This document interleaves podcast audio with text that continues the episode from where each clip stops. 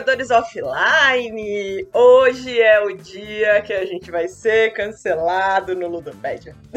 Hoje é o dia. Hoje é o dia que a gente vai mostrar o nosso lado mais obscuro como jogador de board games.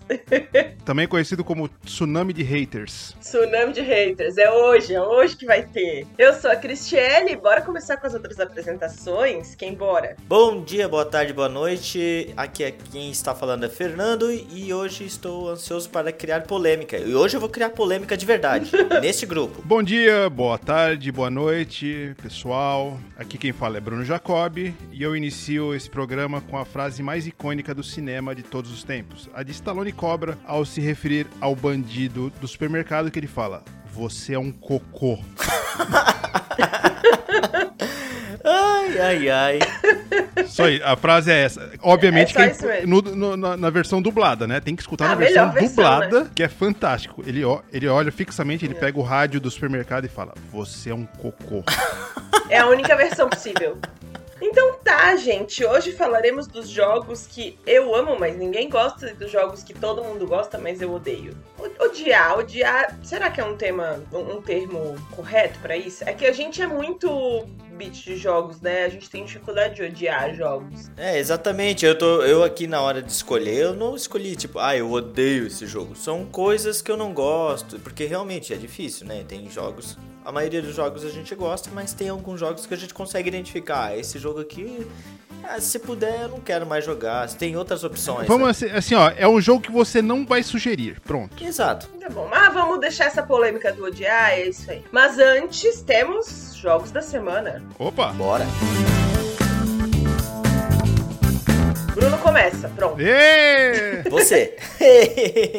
Nem pergunta pra ele mais quem Não. começa. Eu vou começar com um jogo que pra mim foi uma grata surpresa, numa caixinha muito elogiada por todos os criadores de conteúdo aí, por ser uma caixa compacta que não tem ar dentro, oxigênio, O2. O jogo é, ele tem a caixa que cabe realmente todos os componentes, ou seja, todas as caixas, se fosse assim, caberiam muito mais jogos na casa das pessoas. Passando essa reclamação sobre fabricação de caixa, nós queremos falar aqui sobre Red Cathedral. Que específico, né? Reclamação sobre Pois é. criações de caixa. Que ódio nesse coração, né? Não sei se minha pronúncia foi boa, mas é Red Cathedral, ou a Catedral Comunista, né? Catedral Vermelha. Eu não tinha pensado nela nessa, nesse âmbito comunista, assim, político, né? Eu só pensei que ela era vermelha mesmo. Porra, a ca- a Catedral da, da, da Rússia, Ela é da né, cara? Rússia, né? Faz sentido. Não tem como não pensar nisso. É, mas. Bom, Red Cathedral é um, um jogo aí de 2 a 4 jogadores, até dá que, se não me engano tem a versão solo também, que você tem que auxiliar na construção da Catedral Vermelha. Você ajuda o poderoso Czar Ivan a construir algumas partes dela. Então todos nós ali somos construtores. E o jogo então, ele é uma alocação de trabalhadores, aliado a uma corridinha e gestão de recursos. Ou seja, nada que você não tenha visto em outros jogos, essas mecânicas. Porém, a junção dessas mecânicas, elas ficaram muito fluidas, muito legais, muito relacionadas ao jogo. O jogo tem uma, uma dinâmica muito legal e alguns detalhes que fazem o jogo bem diferente. Por exemplo, a altura da catedral que você constrói, se você tem uma, uma parte de baixo não construída, a pessoa que tem propriedade da parte de. é- Ela não é propriedade, ela é responsável pela parte de baixo da catedral, ela toma penalização. Vamos lá. Você tem uma parte de cima da, da, da, da catedral e uma de baixo. Se a de cima for construída antes da de baixo, você vai tomar uma penalização. É, então você tem que meio que acelerar o processo de construção daquela parte antes que a pessoa de cima o faça. E se outra pessoa em cima de você fizer e você já tiver tomado a penalização, você vai tomar duas vezes essa penalização. Então isso fica muito legal porque você fica naquele desespero de, de, de, de- fazer a, a, a sua parte no, no, no tempo certo, né? Isso que o Fernando jogou nem é tanta penalização assim, não é? Ah, meu Deus. Não, não, não é uma coisa que você precisa ficar se preocupando assim, horrores. Óbvio, assim. atrapalha, mesmo porque o jogo foi decidido até por poucos pontos, né? O jogo que a gente jogou. Mas é um negócio que, que motiva bastante, assim, o, o- nesse dinamismo do jogo. A gestão de recursos também é outro ponto muito interessante nesse jogo, porque você tem uma régua que você pode alocar os recursos para a construção das partes da, da catedral. O normal de jogos euros. Você pode ter recursos à vontade. Você vai acumulando recursos e os recursos não acabam, né?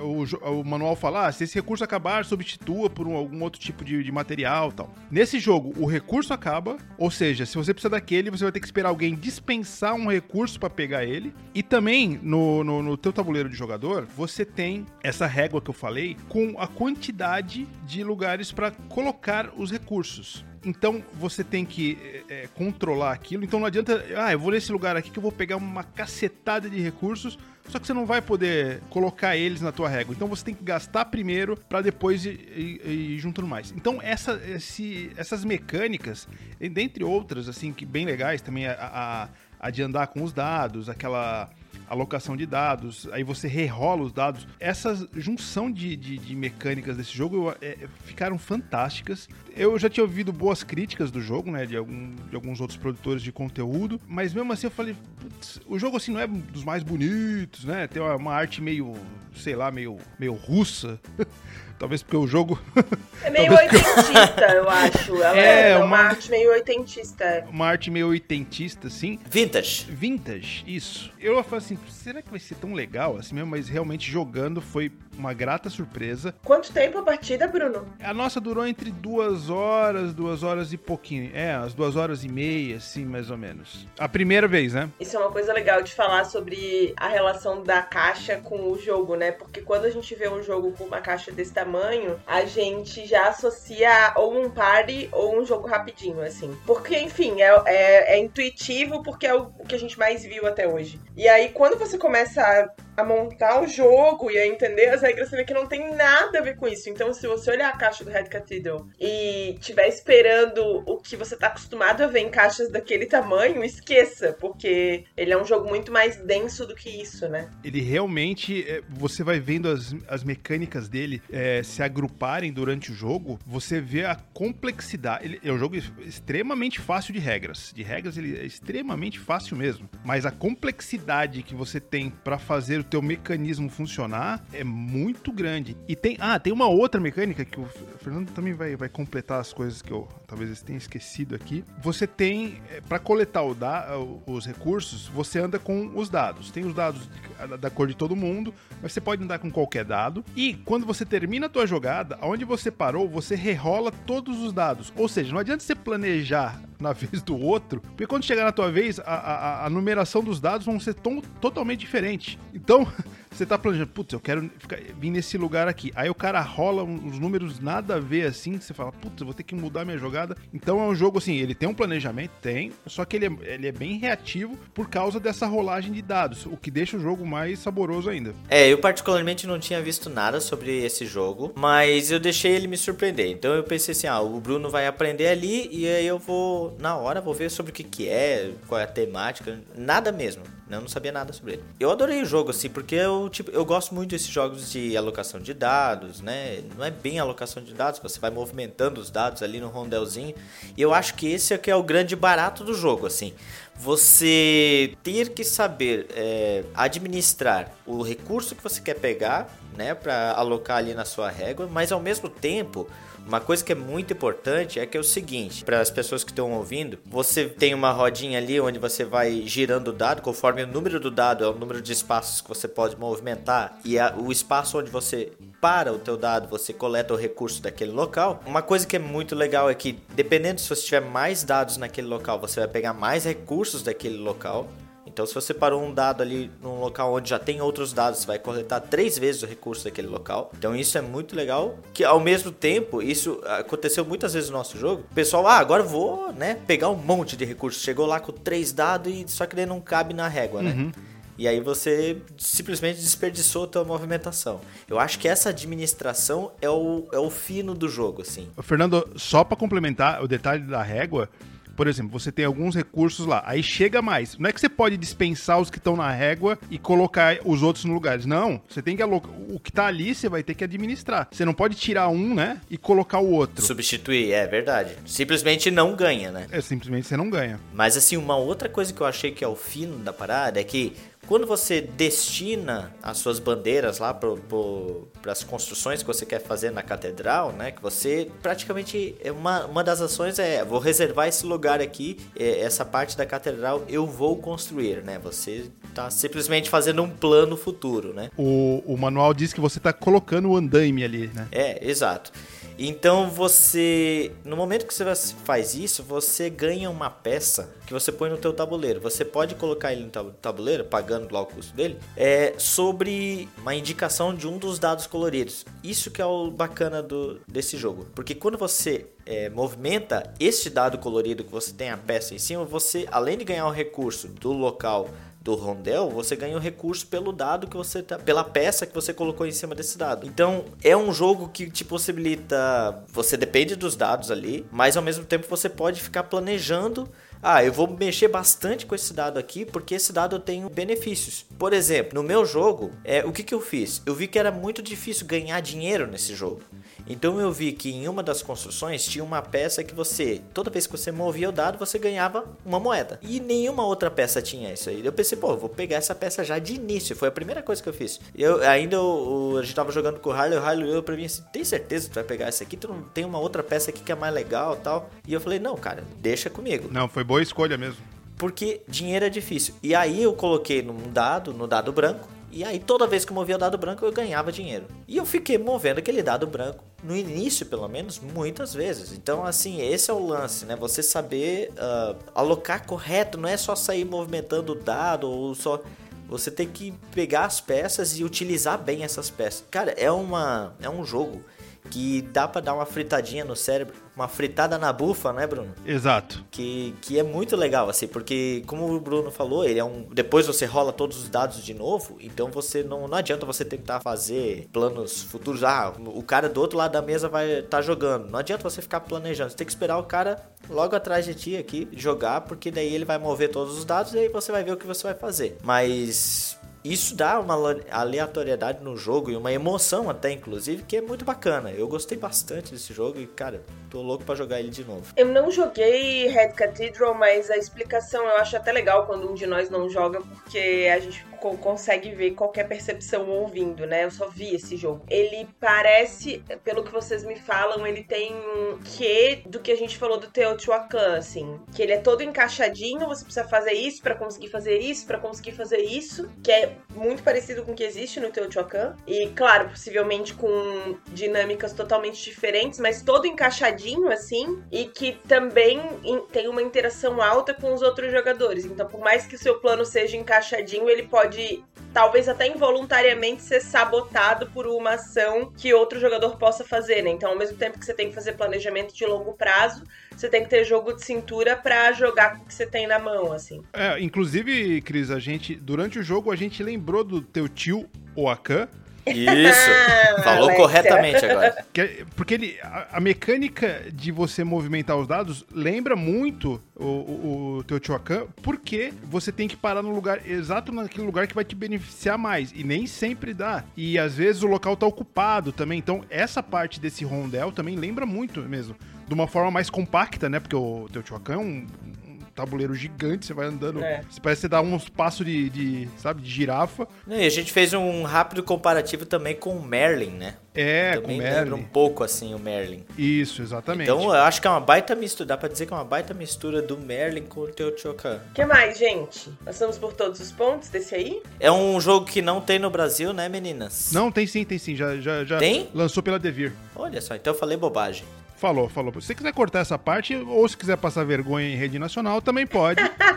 tá? Mas. Não ele... tem medo de passar vergonha, não, rapaz. Inclusive, essa versão do nosso amigo Arley é, é, é, da Devir. Vale muito a pena. Não tá barato o jogo, não. É, tá, tá Quanto é que tá? Deve estar tá beirando os 300 pila aí o jogo. Mas vale muito a pena e os componentes são bem bonitos. Assim, é, é muito bem feito. Eles são bem acabadinhos, isso é verdade. Muito bem feita a arte. É, no começo eu achei meio feia a arte, mas depois eu fui me, me, me acostumando ali. Já simpatizei. Hoje em dia, jogo beirando os 300 pila é de graça.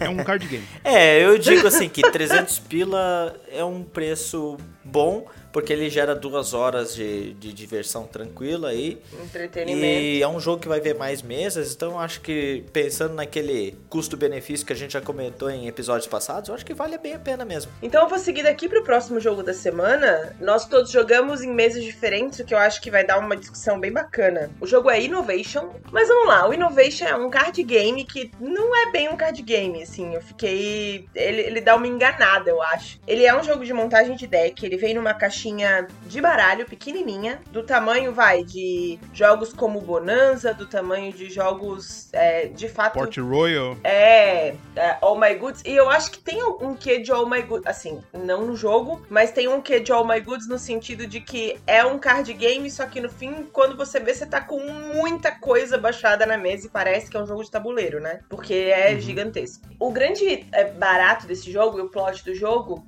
é de que você passa por- pelas eras da humanidade. Em cada era, você vai ali montando o seu deck a partir de invenções e de evoluções da raça humana. E você, a partir dessas invenções que você vai baixando, consegue gerar novos benefícios para conseguir ir baixando mais cartas e conquistando pontos ou é, maravilhas no, no Innovation também. Monumentos, Conquistas. conquistas. Conquistas, conquistas. É porque alguma coisa dele me lembra um pouco o Seven Wonders, assim. Você vai ou juntando pontos ou conquistas pra ser o vencedor desse jogo. Ele tem um quê, eu brinquei ele, aqui ele tem um quê de Oh My Goods justamente porque ele é um jogo que é só baralho, mas ao longo do jogo você vê especialmente um, um- uma construção ali de uma área individual grande, porque você vai baixando as cartas e assim como no All My Goods ela vai gerando benefícios pra você. Tem um quesinho de Seven Wonders porque você depende de cartas que você já baixou pra conseguir ir evoluindo o seu a sua área individual e aí conseguindo ainda mais coisas pra conquistar essas conquistas ou os pontos necessários pra vencer. Mas diferente desses dois jogos, ele tem uma outra coisa que é uma interação total com os outros jogadores. E aí tem um outro ponto que é incomum desses outros dois jogos, que é um alto nível de take that, sabotagem, sacarear os jogadores adversários. E eu, eu disse que são mesas diferentes proporcionando experiências diferentes, porque eu joguei com o Bruno. A gente fez a partida, uma partida teste, eu e ele. Teve essa experiência de jogar em dois jogadores. E quando o Bruno jogou com o Fernando, você estava em uma mesa de quantas pessoas, Bruno? Três, três. Três, tá. Ainda assim, não tanta gente, né? Porque é, acho que é uma experiência completamente diferente. Por quê? As cartas, elas têm benefícios que falam o seguinte, por exemplo, você pode pegar uma carta do tipo X dos outros jogadores, e aí aquilo vai influenciar em todos os adversários e não em um só. Assim como se você faz uma ação usando um ícone que um jogador adversário também tenha, se tiverem outros três jogadores com o mesmo ícone, mais três pessoas vão fazer a mesma ação que você fez. Então acho que quanto mais gente na mesa, mais diferente é esse jogo, porque ele pode ter consequências um tanto quanto imprevisíveis, assim. Jogando eu contra o Bruno, a gente conseguia muito melhor, muito mais facilmente olhar pra mesa um do outro e saber o que, que você podia fazer, garantindo que o adversário não ia conseguir fazer, né? Eu acho que é um ambiente muito mais controlado. Quando você vai pra uma mesa com mais jogadores, o take that fica num nível hard, assim. Acho que é e acho que aí vocês podem contar pra mim como foi essa experiência de jogar com mais de dois jogadores, né? Porque eu acho que é um tal de Uno mais quatro pra cima de todo mundo o tempo inteiro. Vai, Fernando, depois eu complemento porque eu participei das duas, das duas mesas. Vai, Tá. so- solta o que tá dentro do teu coração. Tá. Eu vou falar sobre o Innovation também, então, né? Ele é um jogo. Primeiramente, eu deixo falar que ele é um jogo do tipo que eu não gosto. Então, tipo, Take That eu não gosto. Um tipo de Take That depreciativo excluidor. Então, o que, que é isso? É diferente, por exemplo, de um Deadwood, que ele é um Take That, mas ele não exclui. É, esse ele é excluidor. Quando você fala que ele pode ser jogado em mais jogadores, eu penso que pode ser ainda mais excluidor ainda. Por quê? Vamos lá. O que aconteceu na nossa mesa? Aconteceu que tem umas cartinhas lá que permitem que outros jogadores. Ah, se você tiver menos símbolos que o outro jogador, você ah, tem que passar uma carta tua, uma construção tua para a outra pessoa. E daí o, o, o Jeff, que tava jogando com a gente, fez isso, por exemplo, na, minha, na jogada dele. Dele, ah, eu posso fazer duas ações na rodada, então vou fazer duas vezes, beleza. Aí passou pra vez do Bruno, o Bruno tem uma carta que se tiver menos símbolos, ele rouba pontos. Ah, eu posso. Ele foi lá, eu já tava com menos símbolos porque eu perdi construções, eu fui lá, ele roubou pontos meus. Ah, eu posso fazer isso duas vezes? Vou roubar duas vezes pontos. Então, em uma rodada, eu perdi duas cartas e duas cartas. E, e, e duas cartas de ponto grande. E imagina isso em quatro jogadores. Porque você toda hora vai estar tá perdendo. Imagina, numa rodada você pode perder em todas as ações dos outros jogadores. Então eu acho que ele.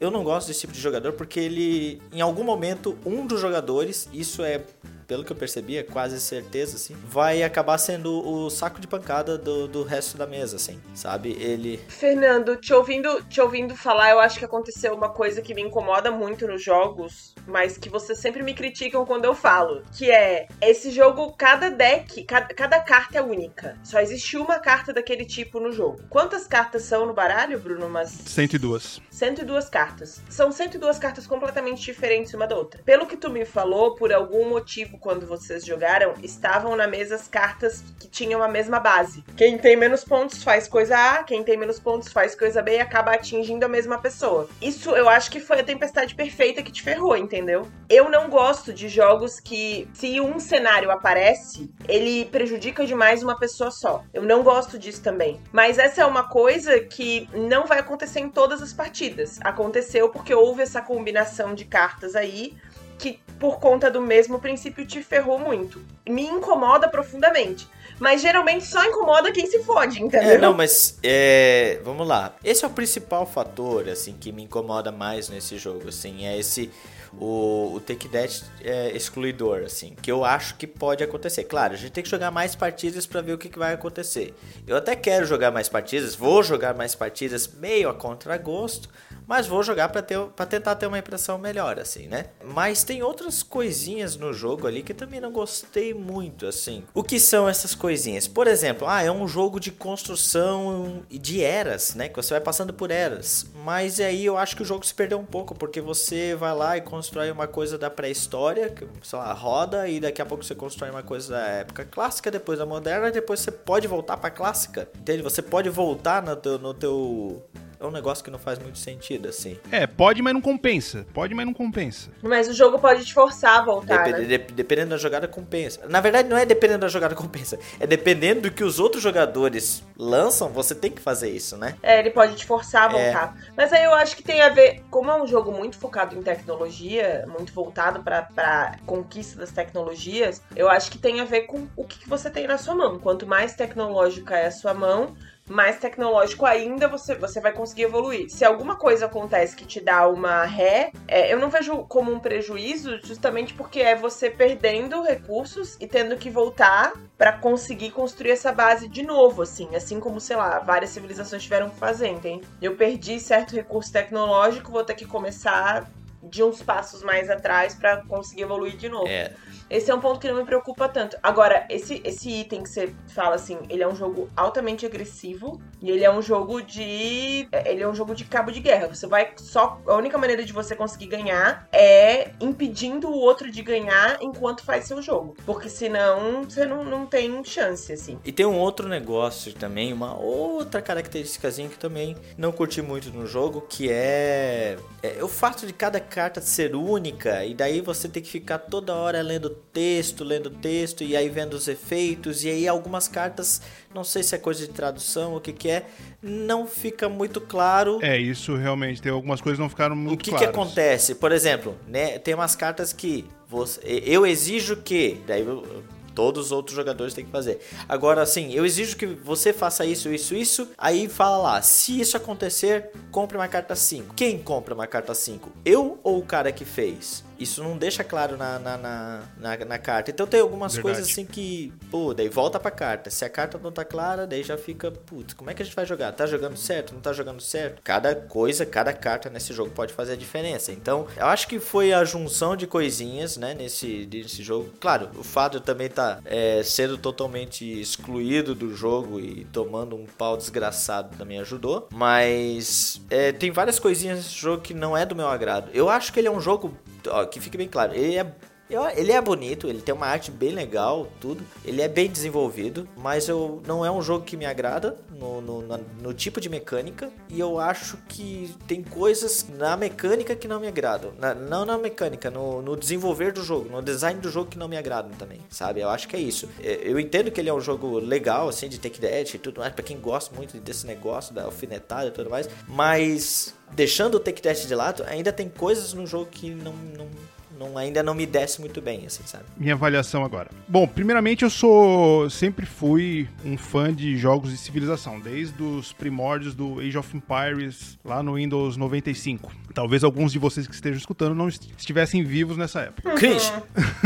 Bem cringe, né? Então a temática já me, me ganhou. Porém, nesse jogo eu tive. Eu joguei duas partidas, eu tive sensações completamente diferentes ah, nas duas partidas que eu joguei. Primeira eu joguei eu e a Cris. Cara, me deu um, um, um estalo assim que eu. Que eu adorei o jogo. Por quê? É que foi bem equilibrada a partida, É, né? A gente- isso. A gente se ferrava, mas foi bem equilibrada. Além de, além de ter o Take That, eu gosto de Take That, eu gosto de filha da putagem, me julguem por isso. Tem as- a, a evolução tal, tem a paradinha de deslizar as cartas, que eu achei uma sacadinha muito legal. Mas o principal é que, pô, tinha uma hora que a Cris tava me dando um cacete, eu tava lá atrás, eu falei, mas que caramba, eu vou perder esse jogo que nem um.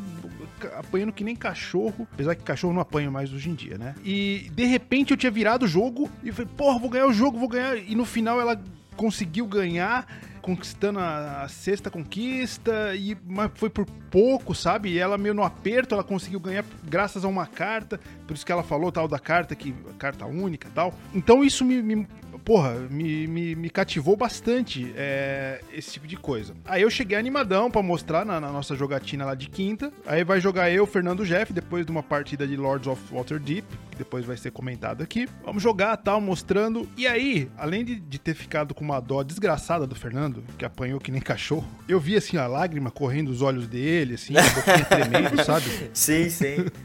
Soluçando, assim, né? Mas falando sério, é, eu percebi que nesse Take That tem um momento que a pessoa ela não consegue reagir. É, isso é, é- é complicado. Eu ia comentar sobre isso no jogo, assim, ele. O ruim do Take That desse jogo é que ele serve pra te ferrar e ele te ferra de um jeito que ele te deixa mais fraco pra se defender e conseguir melhorar o seu jogo, assim. Como você sempre usa a mesma carta até você querer mudar, você consegue fazer a mesma ação com a pessoa e ela não consegue impedir na próxima rodada que você continue fazendo aquilo. Porque quanto mais ela te enfraquece, mais você tem dificuldade de, né, sair dessa, dessa cilada, assim. Isso é realmente complicado. Então, eh, tanto é que no jogo eu falava, Fernando, você tem que, você tem que conseguir mais torre aí, porque senão você vai, você vai continuar tomando porrada, tal. Tá, mas e se não vinha torre? E se você não conseguir colocar por cima uma carta da outra, vem da mesma cor, sabe? Então, a pessoa fica tomando porrada, tomando porrada, bem provavelmente, como é, por exemplo, minha segunda foi minha segunda partida, a do Fernando foi a primeira, a do Jeff foi, foi a primeira também. Bem provavelmente, se você tem mais experiência nesse jogo, há uma possibilidade de você conseguir man- manipular as cartas de um jeito que você se proteja, e você ataque, e, e você, fa você tem um jeito de, de- de manipular. Porém, a gente tem que lidar com quem tá jogando pela primeira vez e a pessoa fica vendo aquele, a- aquelas pedradas vindo nela sem, sem poder reagir. não- ou seja, a pessoa acaba não gostando do jogo. E isso me incomodou no jogo. A diferente da primeira, da primeira partida, que, como a Cris falou, como os dois tinham muito controle do que o outro tava fazendo, você conseguia opa, pô, ela vai jogar isso aí de novo em mim, vou ter que botar alguma carta. E a carta até vinha e tal. Mas no caso do Fernando não tinha o que fazer. Ele era tomando porrada, porrada, porrada. E eu tinha uma carta que eu, eu ia conseguindo duas conquistas praticamente toda a rodada, porque eu, eu fazia muito ponto, eu fiz muito ponto, então eu ganhei o jogo muito rápido. Não chegou nem na, na, na oitava era, uma coisa assim. Não chegou. Então, esse tipo de coisa me incomodou, mas eu preciso saber se com mais tempo de jogo, com mais é, experiência nas cartas, a pessoa consegue manipular. O, Je o Jeff soltou um comentário muito, muito legal que parece realmente uma civilização colonizando a outra. Você vai lá, chega no país dela, pega todos os recursos dela, é, ah, se fode, dá os recursos aqui, entendeu? E foi um comentário muito, muito, muito propício, porque realmente parecia isso. Eu, eu e o Jeff ficamos atacando o Fernando porque era só ele, não é que. E não é por maldade ou coisa assim, é porque realmente pelas cartas que eles tinham, pelas construções. É, é um pouco de maldade também? É. Não, mas é, é porque não, realmente, um eu falei para eles no final, assim, as cartas que eles tinham, as ações que eles tinham, faziam todo sentido com que eles fizessem isso. Ora, o Jeff tinha uma carta lá que roubava o ponto, o quatro pontos que eu consegui fazer numa carta, ele roubava e trocava por uma de um dele. Trocava pelo, pela de um, e exato. Aí, cara, era a coisa mais lógica se fazer naquele momento. Depois, uh, Bruno tinha uma carta que roubava a construção do topo ali, minha, então eu ia cada vez perdendo mais construções para ele, o que dava ponto. E assim, tipo, era óbvio que ele ia fazer isso, né? Então, não Sim. é questão de ficar brabo com um ou outro, mas é que o, o que é que eu fiquei sem ação, né? Daí, porque eu ia perdendo carta, cada vez eu ia tendo menos coisas para poder me defender. É isso que mais me frustrou no jogo, assim, né? Mas quem sabe numa segunda, que daí agora eu já, já tô mais mirando, por exemplo, eu demorei para entender como é que pontuava as cartas, por exemplo. E é o fundamental do jogo, é os pontos das cartas. Esquece conquistas, o lance é você fazer aqueles pontos de cartas, porque aquilo ali vai te tirar as conquistas. Então, no fim, no, no fim não, no meio do jogo eu percebi que eu não tinha mais, claro, cartas, construções minhas foram roubadas, mas as construções que me restavam não tinha ações que faziam pontos. Então eu não conseguia nem me defender e nem gerar pontos. Então assim, caracas, pra onde eu vou? e aí eu fiquei sem ação no final. Eu acho que o, o, mais importante, assim, com relação a esse jogo é, se você gosta de um jogo com muita interação e sacanagem entre os, entre os jogadores, é, esse é um jogo que pode ser muito divertido para você. Se você é um cara que gosta de fazer seu jogo sozinho, que prefere um Eurogame, não vá para Innovation, porque você vai ficar muito frustrado. O ponto, eu acho que talvez seja um ponto de atenção nesse jogo e que eles poderiam ter pensado em cartas que fizessem diferente essa mecânica, não terem cartas que afundam ainda mais quem já tá com menos chance de vitória, assim, sabe? Deveria ter algum mecanismo ali que, que talvez não permitisse que uma pessoa que, tá, que esteja ah, eu sou a pior do jogo. E é exatamente em mim que essa carta vai gerar uma ação punitiva. Eu acho que talvez isso equilibraria um pouco mais a partida, assim. Uma compensação. E, Fernando, seguinte, se é. e se você tem reclamação do jogo, você vai em quem me indicou o jogo, você vai no Instagram ali em Gambiarra Board Games, você fala aos cuidados de Gustavo Lopes. Mandar um fax pra ele. Isso, manda um fax pra ele reclamando porque ele que indicou o jogo, falou que era uma maravilha e não sei o quê. Mas Será que ele jogou em mais que duas pessoas? Porque em duas pessoas é bacana. Não, não, então ele joga sempre com a Carol. É aquele, Entendeu? aquele joguinho de comadre ali, ó. Não, eu até tô muito curioso para jogar esse jogo no número máximo de jogadores. Pra, você, pra é, gente ver também. como é que fica a mecânica desse take that bem certinho assim. E como eu falei, eu tenho aquela impressão de que ainda vai ter um jogador saco de pancada. Mas, mas eu quero ainda dar uma olhadinha mais uma vez para esse jogo para A mesa cheia de quatro pessoas é interessante para Eu acho que bastante controvérsia. Uma coisa muito importante desse jogo é que o número de jogadores vai influenciar muito na sua partida. Então, talvez não dê muito para saber o que esperar, né? O número de jogadores, as cartas que vão surgir. Pode ser que você tem uma partida super friendly, porque as cartas que vão aparecer no jogo não sejam tão pesadas assim, e pode ser que ela seja bem agressiva, né? Não dá para saber. E só para finalizar o Innovation, se você tiver é, curiosidade de jogar e, e, de acordo com os comentários que foi tão polêmico, você não sabe se vai ser legal ou não, é tem, no, tem no BGA ali para experimentar ele, né? E aí depois, se você gostar, compra. Bom, gente, então vamos pular pro meu jogo da semana. O meu joguinho da semana é um joguinho bacanudo. Um joguinho que se intitula de Lords of Waterdeep. Selo de não tem no Brasil, Beriras. Ah, não tem no Brasil, Beriras? Não, não tem. Mas, credo, tamo, tamo bobo, tamo tolo. então, o que, que é o Lords of Waterdeep? Ele é dessa... de toda essa... desse cenário do Dungeons and Dragons né, que a gente tem vários jogos de tabuleiros aí inspirados nesse cenário, né?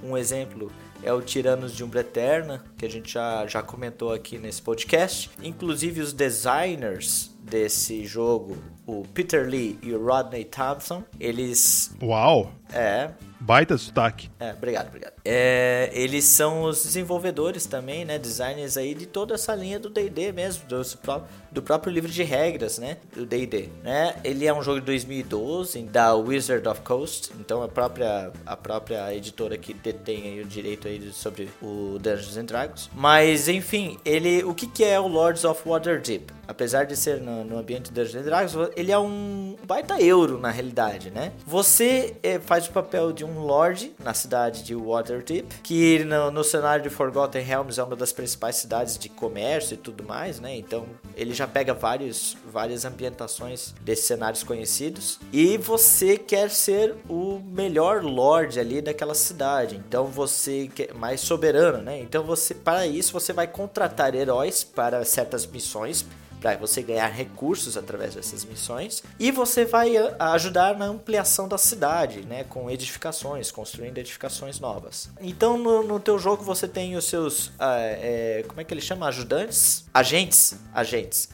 E você vai alocando seus agentes em certas localidades ali para ganhar esses recursos e para trocar isso aí depois por dinheiro ou pontos, né? Pontos que ele chama de prestígio, acho que é. Influência, acho que é pontos de influência. Mas é um jogo muito legal. Primeiro, uma coisa que me agradou muito nesse jogo é o fato de você olhar as cartas de quest e você vê que tudo faz muito sentido. Então, por exemplo, você, como é um, como é um Eurogame, ele você tem os clássicos cubinhos, né, para você adquirir. Aí tem o cubinho branco, cubinho laranja, cubinho preto, mas todos esses cubinhos, é, eles representam um certo tipo de herói, isso que é muito bacana. Então, o cubinho branco ele é o clérigo, o laranja ele é o fighter, o preto é o ladino e o rosa ele é o mago, né?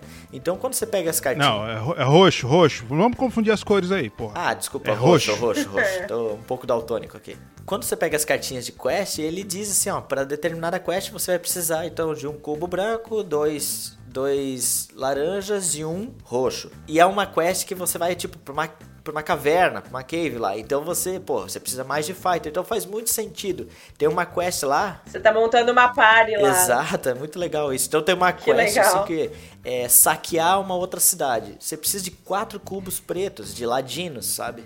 Então, porra, faz todo sentido, assim. Isso eu achei muito bacana. Você pegar as quests, assim, e ver qual é a parte que tu precisa pra poder ir pra aquela, pra aquela missão. Achei muito, muito da hora isso. Uma coisa também muito legal que cada localidade tem um porquê de estar fornecendo aquele recurso. Então tem uma parte da cidade que é a torre do mago, então lá você adquire, você contrata Mago. o mago, né? Obviamente, né?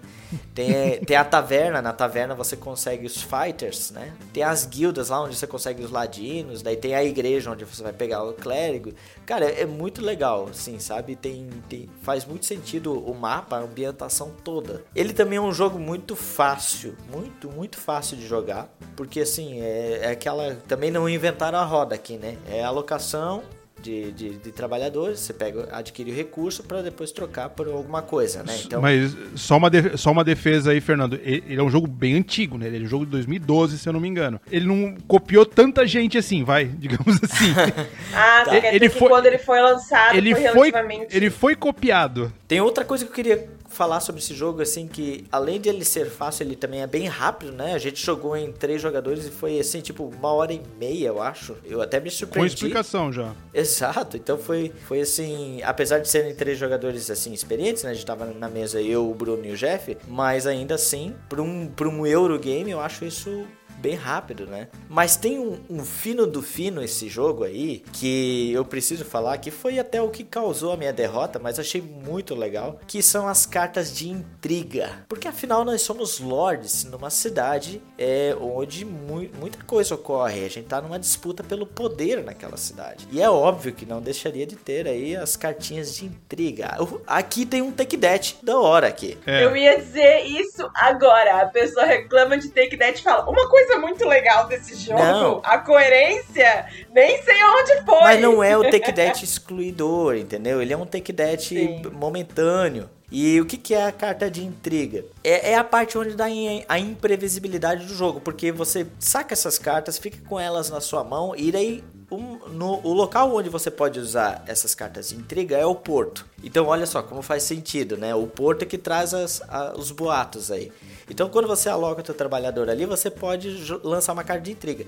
E que normalmente, sei lá, você rouba personagens, né? Cubinhos de outros jogadores. Então você está captando mais ou ainda outras cartas de outros jogadores. Mas tem uma carta, né, Bruno? Eu até esqueci o nome, como é que se chama aquela carta? Mandatory. O Mandatory. Essas cartas são para infernizar a vida dos outros jogadores, porque assim, quando você tá, você tem um monte de quest aberta ali, né, no teu tabuleiro. Você chama a quest, você vai alocando os trabalhadores, depois você completa. Mas quando o cara lança um Mandatory em você, fica impossibilitado de co completar as outras quests enquanto você não completar esse Mandatory. E isso foi o, a jogada final fina do fino, que foi o Jeff que venceu essa partida. Ele lançou, lançou lá no finalzinho do jogo um mandatório em cima da, de mim ali. Aí eu perdi umas duas rodadas para ter, que completar esse mandatório para depois ir fazer a minha quest normal. Na verdade, eu só fiz uma quest, enquanto que eu poderia ter feito duas. E aí eu perdi por uma diferença de, sei lá, uns 10 pontos ou um pouco mais. Mas que seria o, o que daria para ganhar numa das quests que eu deixei de fazer. Então é o fino do fino, assim, pode ser. E é imprevisível, porque tu não sabe se o outro jogador tem na mão ou não, sabe? Ao mesmo mesmo tempo, olha só, essa carta, apesar de se você perder um certo tempo ali designando personagens para essa quest, ele ainda assim te dá pontos. Então, toma aqui essa carta, você tem que completar essa quest aqui, mas aí só que dá uma quantidade menor, né? É aquela lance da compensação. Pô, o cara ficou um pouco atrasado, mas ainda assim ele vai ganhar um pontinho aqui de prestígio, de, de influência, por ele ter gastado aqui os seus recursos nessa carta. Cara, é um jogo que quero jogar de novo, assim. Eu falei pro Bruno no outro dia, eu já mandei mensagem para ele, cara, quero jogar esse jogo de novo. Fiquei com uma vontade imensa. Primeiro porque pelo tema, né? Eu como nerdzão do RPG, assim, adorei é, ver essa ambientação toda. E segundo porque eu sou fã do, do, dos Eurogames, então assim, juntou o útil ao agradável. Cara, assim, a... bom, a minha sensação foi a mesma do Fernando. Eu que já joguei RPG minha vida toda aí, traz aquele gostinho do RPG. Só que ele é exatamente o que o Fernando falou, tá? Ele não tem nada a ver com roleplay, nem, nem com desenvolvimento de personagem, não tem muito. Ele é, ele é administração de recurso, fazer as quests, completar todas as tuas quests tal. Primeiro, o mais importante do jogo, que o Fernando falou, eu acho, é as intrigas. As intrigas, elas são fantásticas, assim, porque ele te atrasa o jogo, ele atrasa o jogo do oponente, ele dá aquela atrasadinha. Ele não é aquela coisa que ele desmonta desmonta teu jogo. Ele vai te atrasando um pouquinho. Opa, tem isso aqui. Sem contar que tem as intrigas que ele ajuda todo mundo também. E, e, eu acho que um dos principais pontos do jogo é o porto que o Fernando falou. Por quê? O porto, ele tem uma, uma parada que no final do turno todo mundo pode realocar os, os agentes que estão no porto para outro lugar porra, que legal, vou ter mais uma ação. É bem. A gente jogou com três, é, três agentes, né? Sim. É, foram três agentes. Se você jogar em quatro pessoas, são dois. Porra, é uma ação a mais, é coisa pra caramba, né? Só que você precisa da carta de intriga para colocar para colocar um agente no porto. Senão você não tem como jogar lá. Então você precisa pegar a carta de intriga. E você tem que jogar qualquer intriga, porque você vai ganhar mais uma ação. Ou seja, é tudo intrínseco. Então eu acho que isso é muito bacana. Muito bacana no jogo mesmo. E tem outra coisa que o Fernando não, não citou no começo. Cada jogador é ganha, ou a gente escolhe, faz um draft, sei lá como quiser escolher. E você tem uma carta de Lorde. Cada Lorde desse, ele vai te dar mais ponto no final do jogo por completar determinadas quests. Então, por exemplo, um Lorde vai é, é, vai te dar mais pontos se você completar mais quests de guerreiro, outro de, de, de ladino. Então você direciona teu jogo de uma forma completamente diferente. O Fernando pegou uma quest é, é, que foi bem diferente da minha, que era de completar edifícios, né? Isso, era mais, era mais colaborativo com o mapa, né? Então eu ganhava mais pontos por edifício, mas tava difícil de fazer aqueles edifícios. Ah, tava tá, difícil. Ah, muito, cara, que sensacional. Meu Deus! Que sensacional essa piada. Então, é, é, a minha era de, era de quests arcanas e quests de, de rogue lá, a, de trapaça. Então isso modifica muito. Então você direciona o teu jogo para aquele lord, pra, porque te dá uma cacetada de ponto no final, né? E os outros jogadores não sabem qual, qual é o lord, né? E isso que é o bacana. Porque quando chega no final do jogo, aí todo mundo revela qual, qual é a missão de cada lord, e aí que vem aquela pontuação de final de jogo que daí pode passar na frente do outro jogador, né? Então o jogo ele tem muita reviravolta. É, tinha uma hora que eu tava lá para trás, eu falei, puta, não vou chegar nem perto. No final eu acabei chegando perto ali do, do, do, do, do, do Jeff e do Fernando, fiquei ali, né, próximo, não ganhei, mas fiquei próximo. Então tem muita reviravolta, o jogo realmente surpreendente.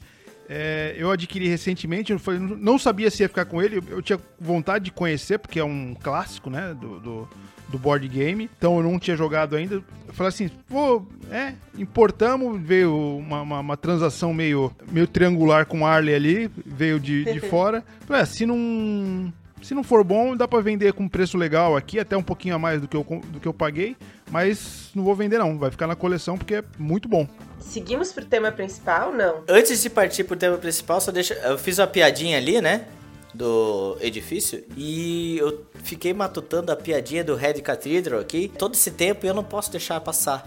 Porque você falou Meu que é Deus. do, do Ivan, né? Uhum. Mas não deu pra ver o Ivan, né, Bruno? Por quê? Porque ele é invisível.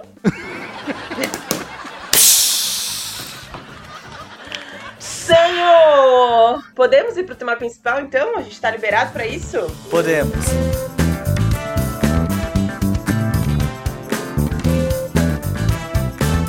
Eu tava ansiosa por esse tema principal, porque toda vez que a gente se reúne, sempre tem o diferentão. Será que você é o xodó de Jesus? O pepperoni da pizza de 10 reais? O gás da Coca-Cola. O Stefan Feld dos trópicos, o gás de toda a Coca-Cola. Será que é você? A gente vai descobrir isso hoje. A azeitona do pastel de vento.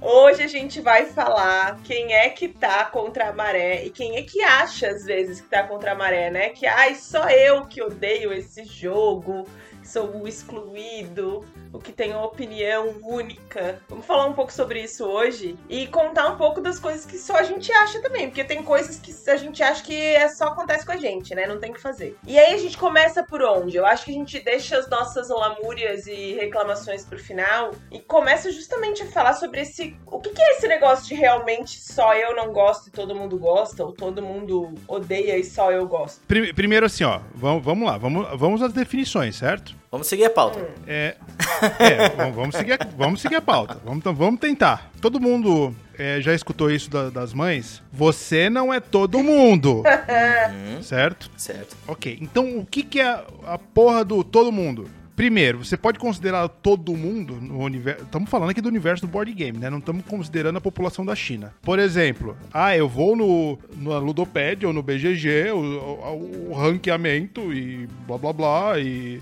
Ah, ele é o, é o terceiro no ranking da Ludopad. Eu não gosto. Não, não. Estamos falando do universo que a gente vê, que a gente que é palpável. Ah, o Gloomhaven é o primeiro na Ludopédia. Pô, mas eu não jogo Gloomhaven, não, não tenho, né? Não tenho como saber. Não conheço ninguém que tenha, Não né? conheço ninguém que tenha. Então, eu acho que a gente tem que pautar pelo universo palpável da gente, né? Não sei. Podemos botar como parâmetros os rankings da Ludopad e BGG? Podemos. Mas vai ter minha, minha discordância aqui. Fica aqui meu. Mas eu acho que já tem, mas eu acho que aí já é um bom recorte, assim. Por exemplo, quando eu vejo o ranking da Ludopédia, eu vejo que quem vota, porque mesmo o ranking da Ludopédia é uma bolha, né? A gente fala que o board game tem várias bolhas, e, e mesmo é, a cultura pop, o universo nerd tem muitas bolhas. E a gente percebe no próprio ranking da Ludopédia uma predileção por certos estilos de jogos. Então, o próprio ranking, de alguma forma, ele tem um recorte, né?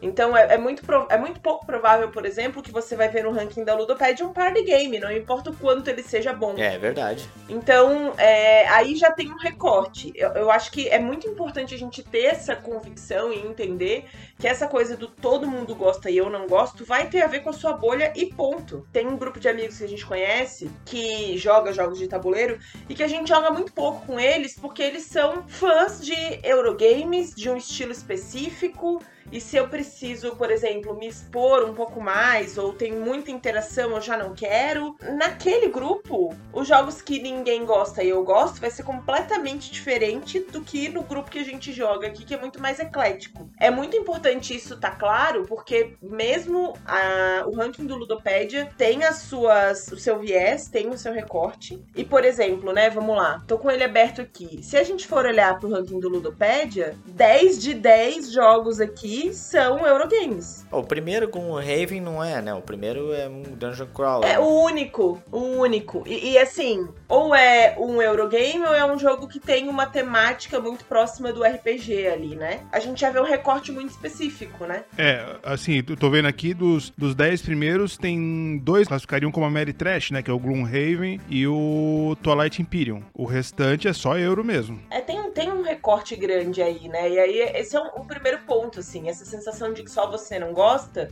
ou de que só você gosta, às vezes é porque você tá se comparando com um grupo que tem predileções específicas, né? Sim, assim, por muito, muitos anos eu ficava olhando no ranking e falei, mas porra, esse jogo aqui eu gosto tanto, eu devia, sabe, e a galera aqui do, do, do meu grupo gosta tanto de jogar ele, por que que não, não, não, tá ali entre os 100 primeiros? E aí hoje em dia eu vejo que, que é como a Cris fala, é um recorte, é, é, tipo, evidentemente se você pegar, a grande maioria são jogaços ali, que vão ter o seu espaço, né, mas eu acho que é, não dá para você ter um parâmetro de tipo, eu gosto, eu sou o diferentão da bolha pelo ranking da Ludopédia, ou BGG, né? Que ainda é mais englobado ainda, mais globalizado ainda. Então, eu acho que o maior recorte que a gente tem, uma, uma a, a, a, o parâmetro mais fiel, é o grupo que você joga, é, é as pessoas que você tem, assim, mais tempo de jogo, mais convivência, que vai dar esse recorte mais preciso para você, né? Do, do teu gosto. Isso, e é importante também ficar claro que esse ecossistema aí que a gente está formando pode mudar ao longo do tempo conforme as pessoas vão entrando ou saindo do grupo, né? Porque o grupo não necessariamente é fixo, ah, ou até mesmo o que aconteceu comigo, né? Eu tinha um grupo lá em Florianópolis quando eu morava lá e daí mudei para Itajaí e aí agora tem um novo grupo, bem diferente, bem eclético, como falou a Cris, né? É, esses ecossistemas podem mudar e isso vai mudar um pouco também a minha visão do que que o que, que é diferentão, né? O que passou a ser diferentão ou não. Assim. Cringe.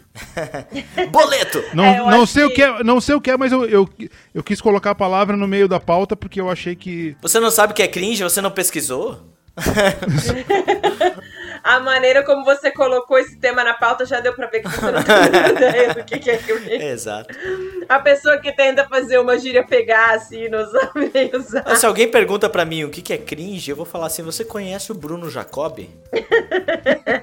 você pode só analisar a vida dele e ouvir o que ele fala às vezes. É isso aí. É isso aí. Exata, concordo plenamente com você. Agora, antes de a gente entrar na polêmica, deixa eu fazer uma pergunta para vocês. Tem jogos que vocês começaram não gostando e depois passaram a gostar? Ou que no início gostavam muito e aí agora vocês olham e falam: é, não é mais a minha praia. Tem um que eu não vou falar, porque vai estar na minha lista. Não, tu tem que falar. Não, eu, eu vou, é que eu vou falar na minha lista depois. Ah, tá, tá. Então, tem um que eu não vou falar. E tem o outro, que é o clássico, eu acho que, cara, eu acho que todo mundo aconteceu isso. É o Munchkin. Você joga o Munchkin pela primeira vez, pá, que legal, que divertido. Olha, pá, que, que divertido. Ah, não sei o quê. Daqui a pouco você joga três, quatro partidas aqui, você fala, pô, mas isso aqui não faz sentido nenhum, né? Pô, mas essa carta não, não, não faz sentido. Sem contar que fica, de, dependendo, dá pra ficar um jogo de, 8 horas num party é. game, né? Porque. é, é, esse sentimento aí é o que eu tive com mais antigo, né? Mas é no caso do Magic the Gathering. Quando eu aprendi, eu recém tinha saído do RPG, e aí eu vi aquelas cartinhas assim, eu, cara, que legal, tu vira aqui, é só lance de cartinha, apresentei pros amigos meus. Aí depois eu comecei a ver que ficou caro o negócio, você precisava comprar o o, o, o Magic, o Magic eu fui mais fundo no vício, assim. O, o Magic eu fui mais fundo no vício. O Magic eu percebi a cagada bem antes. ah, cara, mas gerou horas de diversão. Não dá para dizer que é cagada, assim. Sim, não, é, claro. Não, mas o, o Magic no começo, ele é legal. Até mesmo. Vou, vou falar de um outro, de um outro party que hoje em dia eu já, já fico meio reticente pra jogar, que é o Patuscada. Então, mas eu Ah. acho que os party games têm essa coisa de rejogabilidade que complica ele, né? Prazo de validade, né? É, Tem, tem. porque quando você joga demais o mesmo, ele começa a ficar muito previsível. E a graça do party game é justamente o elemento surpresa da risada, assim. A gente jogou Patuscada tantas vezes que hum, ele é legal quando você vê uma pessoa nova vendo aquilo pela primeira vez. E aí você ri da risada dela, no fim das Aham, contas, né? sim. Você ri do jeito dela, assim. Pra mim, um grande exemplo de jogo que aconteceu isso foi o Dixit, que quando eu comprei foi o jogo da vez, assim, nossa, que cartas lindas, e a gente jogando, e jogava, e jogava, e jogava no grupo ah, fixo, depois jogava, sei lá, com a mãe, com o pai, depois jogava lá com o soco, com a sogra, jogava em qualquer lugar, jogava com o mendigo na rua, jogava qualquer pessoa. Tava passando ali, quer jogar um Dixit? Exatamente. Só que agora, cara, é, é um dos jogos que realmente, assim, me chama, eu já penso duas vezes. Eu respiro fundo, eu tenho que, eu tenho que beber bem mais pra, pra jogar. E, e tem outra, por exemplo, joga. Se jogar eu e a Cris, o Dixit normal ali, eu vou falar uma dica que eu sei que só ela vai saber, sabe? Tipo, sei lá, uma peculiaridade da Maiden. Dixit, eu tenho uma, uma dica para fazer esse jogo rodar e que a gente fez parcialmente, eu acho. Que é, ao longo da vida, eu tô aqui lavando louça. Aí eu penso em uma temática pro Dixit que pode ser, pode virar, mudar o jeito de jogar o jogo. Como a gente já fez, né? Ah, só vale dica de filmes e séries. Só vale dica de memes. E aí, coloca num pote essas dicas em papeizinhos e sorteia a dica. Sei, filmes e séries, tá bom. Porque aí. aham. a gente fez Tá valendo Não, a isso. gente já brincou assim, é verdade. A gente fez valendo coisas muito piores, a gente fez valendo coisas muito piores. A gente fez valendo coisas impróprias para Fez. 18 anos, categoria de X-Videos, a gente fez. Inclusive, conheci palavras ali que eu não conhecia. Mas tem várias outras possibilidades. Não, é verdade. Tem maneiras de contornar isso que o Bruno falou, assim, através dessas temáticas. Mas ainda assim é um jogo que foi é um exemplo pra mim do que você falou, assim, de que na, quando eu adquiri foi, ó, fabuloso e tal, e hoje em dia só sou, assim, né? Dependendo do que eu jogo, até jogo, mas, mas assim, não, não faço muita questão. Como diria Didi Braguinha, é, Dixit não é um jogo, é uma atividade. Maldade. É, ele tem um ponto. Mas eu acho que o- os dos jogos que eu gostei no início e que logo partiram para os jogos meio blazer pra mim, e aí vai começar a polêmica, é o Zombicide. Eu perdi o interesse pelo Zombicide, muito rápido. Eu gostei muito do Zombicide no começo, inclusive ajudei a comprar a expansão, a gente na época comprava jogos fazendo vaquinha, assim, porque muita gente jogava. Só que a expansão já foi um vamos tentar dar uma sobrevida para isso aqui. E eu logo, logo perdi o interesse, assim. Eu sempre achava que as partidas eram iguais, não via muito, muito porquê de continuar, não. Não, o Zombicide pra mim é um exemplo. Bom, mas eu vou falar do Zombicide na minha lista final, por isso que eu, eu me abdiquei de falar dele, mas. Eu vou dizer pra ti que o Zombicide ainda, ainda vive no meu coração, tá? Assim, porque, como eu falo, eu, é muito fácil de ter pessoas novas aí pra eu apresentar jogos. E o Zombicide, quando eu apresento pra pessoas novas, ele tem uma sobrevida pra mim, assim, sabe? Então, ele ainda resiste. Inclusive, eu tô pensando nos jogos aqui pra botar em leilão, vender. E eu pensei seriamente no Zombicide. Primeiro, não sei se vale a pena, pelo preço, tá? Que eu adquiriria. Segundo, ele tem um valor emocional porque foi o primeiro jogo que eu adquiri, assim, na vida, desses board games modernos. Mas ele ainda assim, eu acho que tem. Ele é um Ameritrash excelente de entrada. Então ele ainda tem essa sobrevida pra mim. Mas concordo contigo, sim. É que aí vem, né? De tantos outros jogos que a gente tem e que a gente sabe que são melhores na nossa ideia, ele acaba ficando de lado, né? Então realmente ele é um jogo que decaiu muito rápido. É, o Zombicide pra mim é, um, é uma curva descendente bem visível, assim. na- na- no que eu jogava antes, no que eu jogo hoje em dia, se você me chamar pra jogar Zombicide, eu vou falar, eu vou, vou abrir aqui o PlayStation, vou jogar um, um FIFA e é isso aí. Vou deixar você jogando ali, eu vou, Isso. vou, vou jogar um Tetris aqui. Exata, exatamente. Vou fazer um sudoku. A gente já pode ir pra lista da polêmica? Por Opa. favor. Então bora. Esfregando as mãos de modo maléfico. Primeira pergunta. Jogos que todo mundo gosta menos eu. Bom, eu começo, eu vou começar com esse que já teve o spoiler agora, é o Zombicide. Mas em algum momento você gostou de Zombicide? Cara, eu adoro. No, no come- assim, ó, vou falar a linha cronológica do- do- dos jogos modernos que eu comecei. Começou com Game of Thrones, shot Opa! do shot do Fernando. Na sequência veio o Zombicide. Então foi o segundo jogo que eu adquiri. Tem um valor sentimental? Tem, mas eu deixo esse sentimento de lado, porque é, hoje em dia pra mim ele ficou um jogo tão randômico, tão cheio de furos e, e coisas assim que, que não me atraem. Aquele monte de dado rolando e. Cara, tanto é que eu, eu- eu não me aprofundei nas expansões novas que tem. O pessoal fala, ai, que corrige muito e não sei o quê. Particularmente, pra mim, não, não, não me convenceu. Então, o Zombicide é, era um jogo que eu gostava. Hoje em dia eu não gosto mais. E aí entra na categoria que né, a galera gosta muito do Zombicide. Como o Fernando falou, ah, tem muita gente que gosta. E realmente. E, e faz sentido gostar, porque é um jogo bacana. Tem aquela temática de zumbi que atrai. Ah, porra, você pensa em The Walking Dead, em aquela cacetada de filmes que tem de zumbi. Mas hoje em dia, pra mim, não, não vale. E é um jogo que a galera. Cara, grande maioria, principalmente quem tá começando, até, por exemplo, o nosso amigo Gustavo Lopes é um grande admirador de Zombicide. A- além do que, é um jogo que propicia o tal do, do Alpha Player, né? Uhum. É, ajuda muito, é. Que já me desanima um pouquinho isso aí. Então, esse é o meu primeiro jogo que a, que a galera gosta e, e não faz a minha cabeça. É, e se tem 10 expansões, é porque algum valor ele tem, né? Sim, com certeza. Então, tá- Isso que eu ia dizer, eu acho que essa galera que o Bruno tá falando é a galera que a gente sabe de mercado, porque as expansões vendem muito, tem muita gente que compra, mas no nosso grupo pouca gente gosta, assim, pra hoje. É porque o nosso grupo, realmente, convenhamos, os jogos cooperativos não, não rola muito, né? Parte, né? Parte. Eu acho que se a gente É quiser difícil. fazer uma mesa. Mas acho que se a gente quiser fazer uma mesa de cópia, a gente consegue com facilidade. Com outros jogos. Não com Zombicide, é. Com não outros jogos Zombicide, melhores. com- É, exato. Posso trazer um meu, então? Opa, Vai. Bom, eu vou começar falando de um jogo que também gostei muito, assim, na época que eu conheci, que foi o Munchkin, né? A gente acabou de citar ele aqui, mas que hoje em dia, hoje em dia, se as pessoas falam assim, vamos jogar um Munchkin? Não, eu falo pra ele, ó, você tem aí, sei lá, uma peteca pra ficar jogando aqui do lado, qualquer coisa que é mais divertida, assim, porque... sabe o que eu falo? Eu falo assim, Palavras cruzadas. dá, o- dá o livreto do Lisboa que eu vou aprendendo aqui pra, pra semana que vem. Exato. Por quê? Olha só, a história do eu acho até engraçado, porque é, na época que eu comecei a faculdade lá em Florianópolis, eu morava ah, em Balneário, aqui em Camboriú, né? E eu pegava van todo dia pra ir. E aí tinha um maluco lá dentro da, da, da van que ele adquiriu o Mantic. E a gente jogava Mantic na van.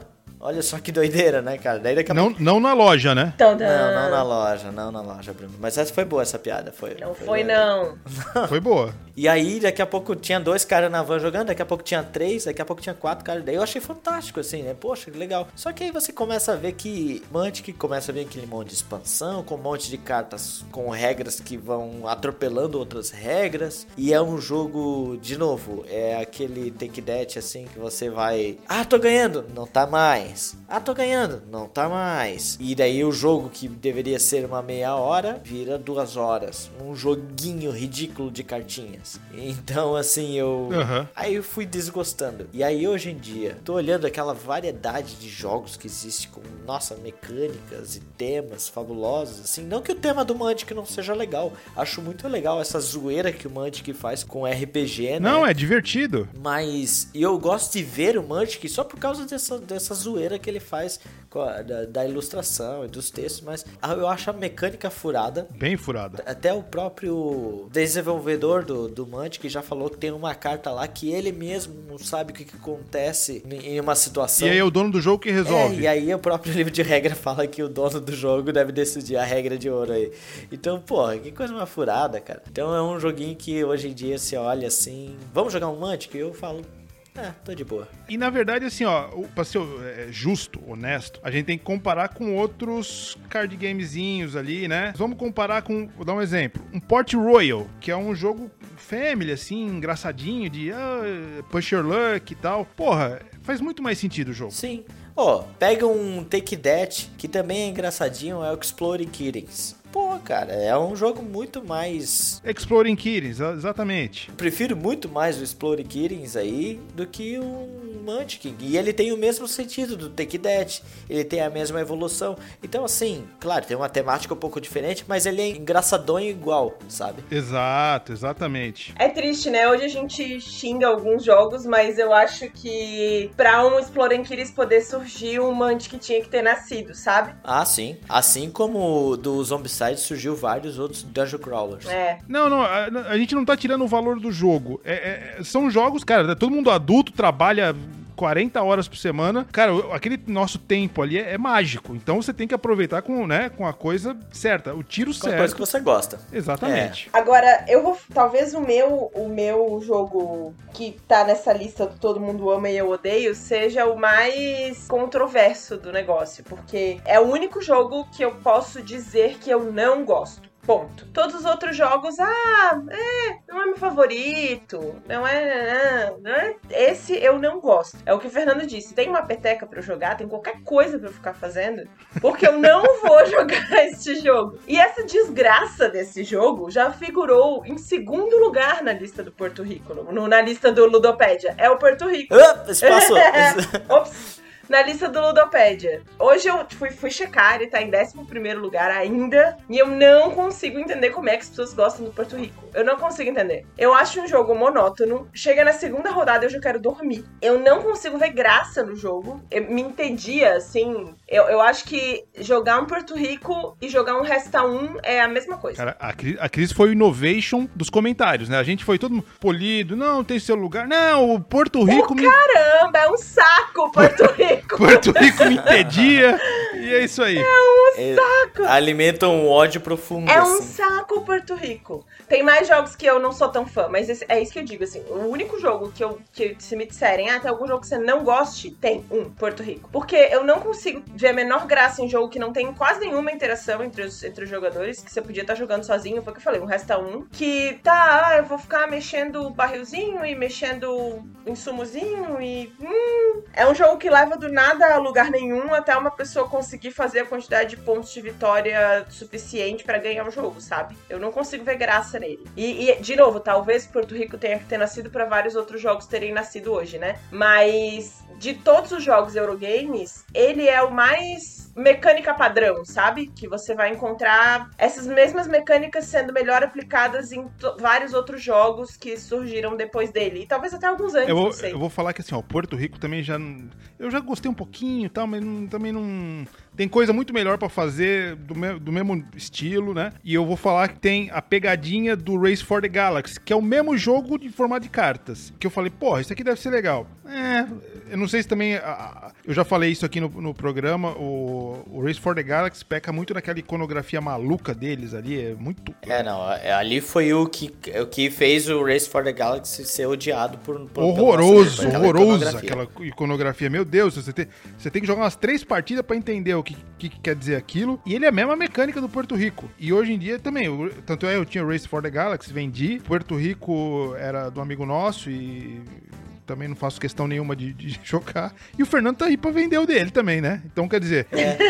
Então fica aqui a denúncia. A Cris falou- não falou nada demais, porque o nosso grupo, é, ninguém gosta de Porto Rico. Mas é isso, assim, é, não gosto, mas jogaria. se Epa, alguém... pera aí. Você, você gosta? Ninguém gosta de Bom. Porto Rico? Quem que gosta? É, tem quem gosta. Tem quem gosta. Mas eu não vou comentar ainda porque eu vou deixar um pouquinho mais pra frente esses comentários. Então vamos pra segunda rodada. V- vamos, vamos naquele dinamismo gostoso, naquele dinamismo guerreiro. Aquele pega pra capar, aquele tchum tchum Eu tenho tchum. mais um jogo que todo mundo, que todo mundo gosta e eu não sou tão fã. Mas, mas é, é só seguir a ordem, querida. Vamos, vamos seguir a ordem. Ai, que grosseria gratuita.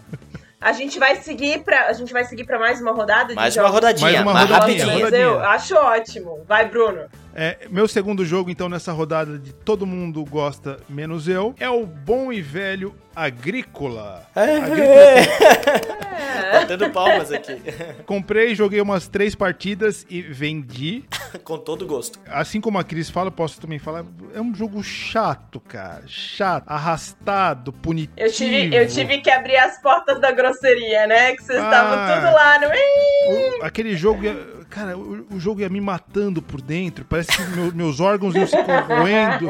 Eu jogando aquilo, cara. Que, que tédio aquele jogo, cara. Ei, abre aspas, ele é o melhor jogo mais chato de se jogar, fecha aspas, 2021, Zumak. Thiago É. Zuma que falou ex- exatamente. É, é- é- é o melhor jogo chato de se jogar, exatamente. Cara, e é isso mesmo.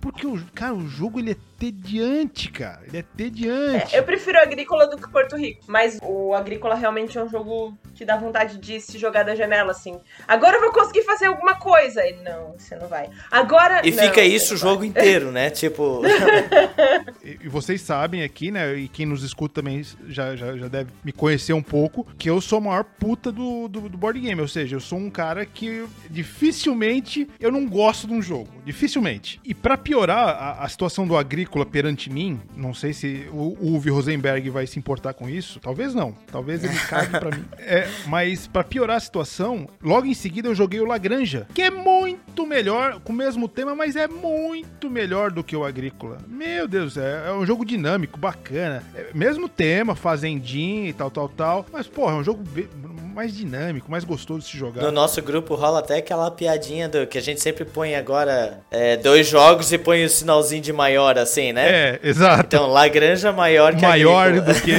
É, aham, exato. Mas muito maior. Lagranja é muito maior do que Agrícola. Tá louco, sem comparação. Talvez Família Feliz no Facebook seja maior que Agrícola. Talvez, talvez. Talvez o, o Far- Família não, Fazenda Feliz, né? Fazendinha Talvez Feliz. Farmville. Talvez. Farmville ali do, do Facebook. Isso, Farmville. Farmville. Talvez, talvez. Isso. Pô, com certeza. Vai lá.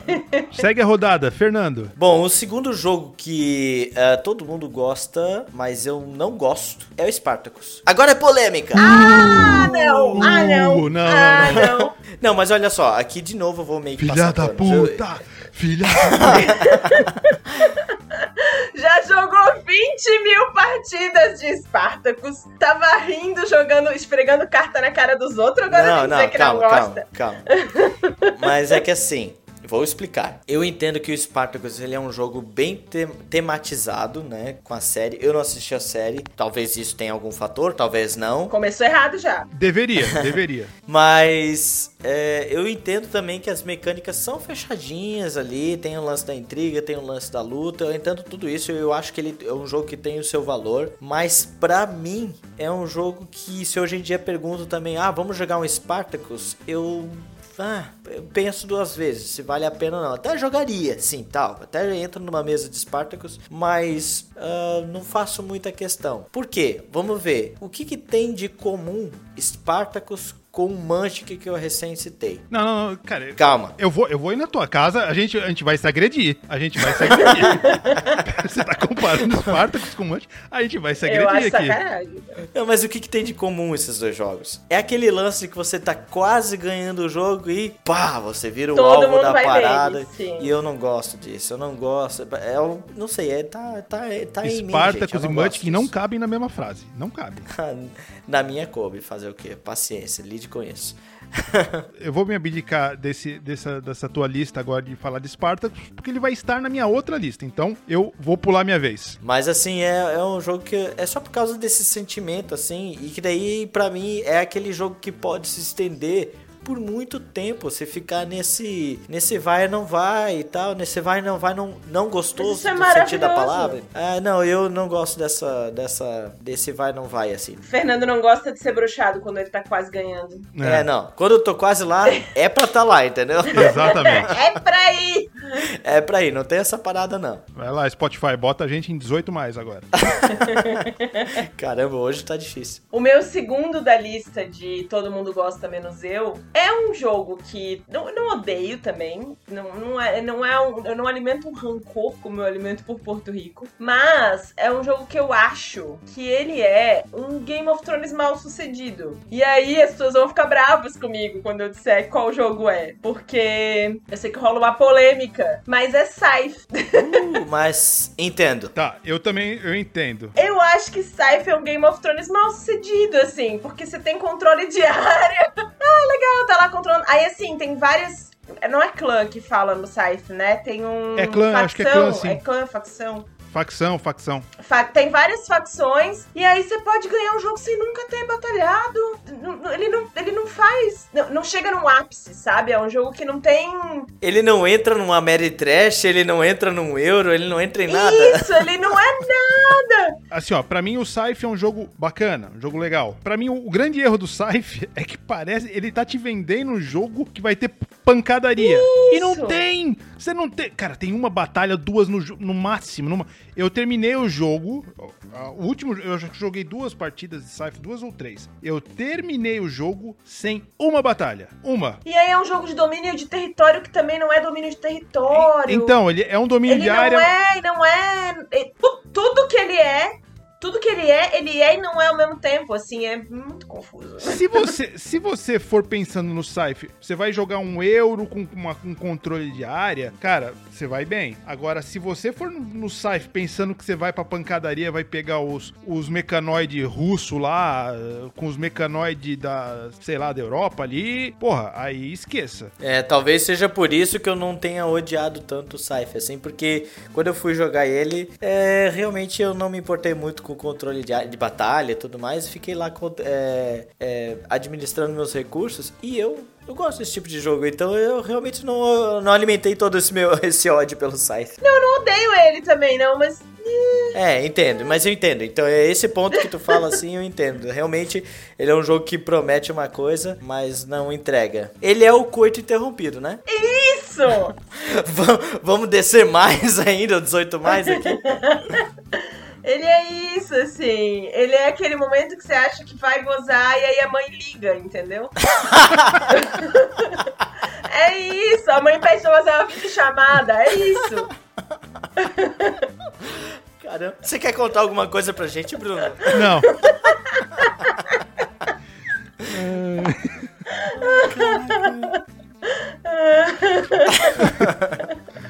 Ai, cara. Ai, Vai lá. Então vamos pra segunda rodada agora. Eu virei roxo do Bora. São programa. os jogos que todo mundo odeia e eu amo? Isso. Isso. Vai começar pelo Bruno de novo? Vamos lá. Aquele dinamismo gostoso, guerreiro. Vamos lá. Meu primeiro, e eu vou logo de cara confrontar esse vagabundo desse Fernando. Eu vou de Spartacus. Não, você vai confirmar. O quê? Você vai confirmar o Fernando, né? Porque o Fernando disse que todo mundo ama. Você ama. Não, cara, o, o coitado do Spartacus tá ali, ó. É um dos poucos jogos que, que tem duas pessoas batalhando e tá todo mundo interagindo. O nego apostou em você. Aí o cara tá torcendo por você, tá torcendo contra você. Cara, é, é fantástico isso aí. É fantástico. Eu acho que o problema das pessoas que não gostam de Spartacus é que elas, é, que elas levam o jogo a sério. Spartacus não é um jogo pra ser levado a sério. E, e eu acho que esse é o grande problema do Spartacus, que ele é um jogo que ele tem muitos elementos e aí você acha que é um jogo que vai ter, mas ele é uma galhofa, entendeu? O Spartacus é uma grande galhofa. E é isso, é assim que ele tem que ser encarado. Eu amo Spartacus. É um jogo pra você jogar bêbado no final da noite, no final não, porque demora mesmo. Mas você jogar bêbado à noite e dar risada com o pessoal, assim, e não se levar a sério. Não, é, eu quero dizer que assim, não é que assim, eu odeio, né? E Sim, também. sim. Não, você disse Não é sim. que eu não levo ele a Assume o que você falou, seu vagabundo. Você falou que não gosta. Assume. Pronto, passou meu momento de raiva.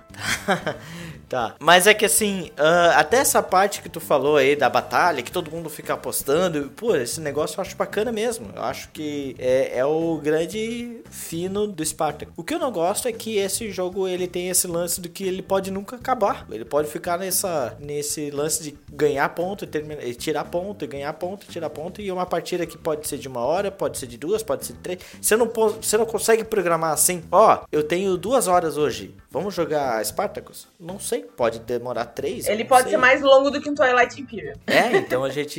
Isso, e eu, assim, sou meio relutante a jogar jogos muito demorados. Então, é, é- é essa a minha grande crítica do Spartacus, né? Então, antes de entrar numa mesa, é aquela coisa que a gente já comentou. Se você sabe que você não quer jogar um jogo demorado, então nem entra na mesa, né? Então, eu já, já vou com essa filosofia. Mas todas essas outras mecânicas que você falou realmente são muito legais. Lance da batalha e, e, e todo mundo tá apostando e interagindo é legal realmente, tá? Mas é porque, assim, gente, eu gosto muito do jogo. Foi difícil encontrar jogo assim que, que eu realmente não goste. Então, esse é um dos que veio na minha É, mente. não, assim. mas, mas falando sério, assim, ó, o- o- essa parada de pode demorar pra cacete, isso é real. Depende das cartas que vem na mão dos outros. Puto, o jogo pode. Eu e a Cris até fizemos uma, uma discussão uma vez sobre Spartacus. A grande estratégia do negócio é você não fazer 11 pontos. Você tem que ficar ali entre 9, 10. Aí, hora, porra, vou é fazer dois, pra fazer tudo dois de vez. pontos de uma vez. Entendeu? Porque, Sim, porque se você fizer 11, você vai tomar burdoada de tudo que é lado. É, o, o que só deixa o jogo, pra mim, mais sensacional ainda. Então eu vou falar do meu jogo, que eu gosto, mas que ninguém gosta, que é finalmente o Porto Rico. Ah, não. Puta que pariu. Você é Cara, eu que- gosto de Porto Rico, tá?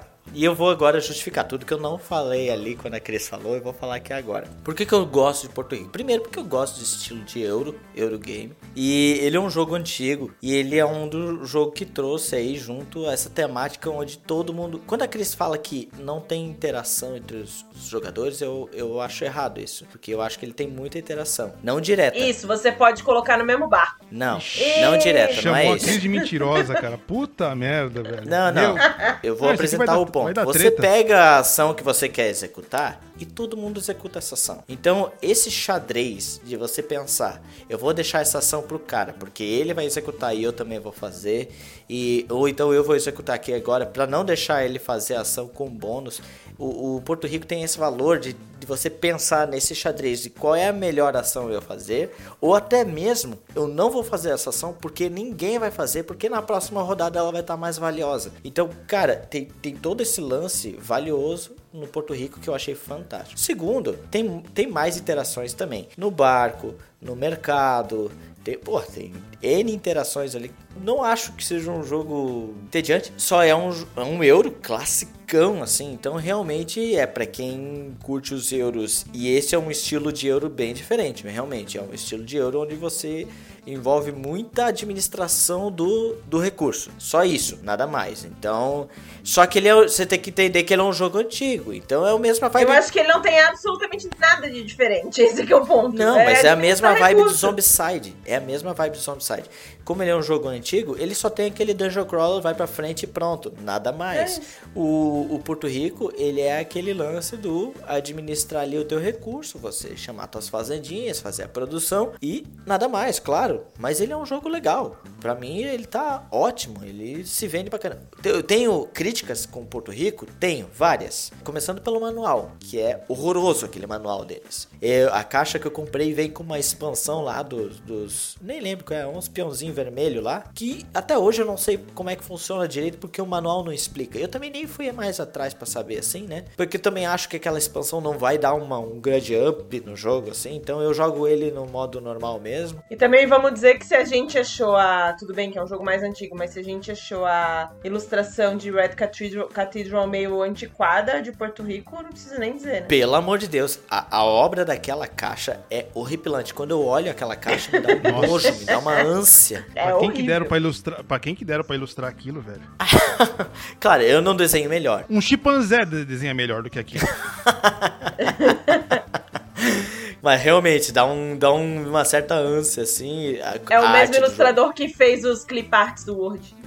Sim. É quase isso, é, exatamente. Então, realmente, eu gosto do jogo. Eu não tenho. Isso aqui realmente eu vejo que a galera. Galera não. não mas eu, eu entendo também, porque ele tem. Ele é um jogo muito específico. E hoje em dia tem jogo, jogos que aproveitam a mesma mecânica de uma maneira muito melhor. Só por isso. É, maravilhoso, Fernando. O manual é horrível, a ilustração é péssima, mas eu gosto do jogo.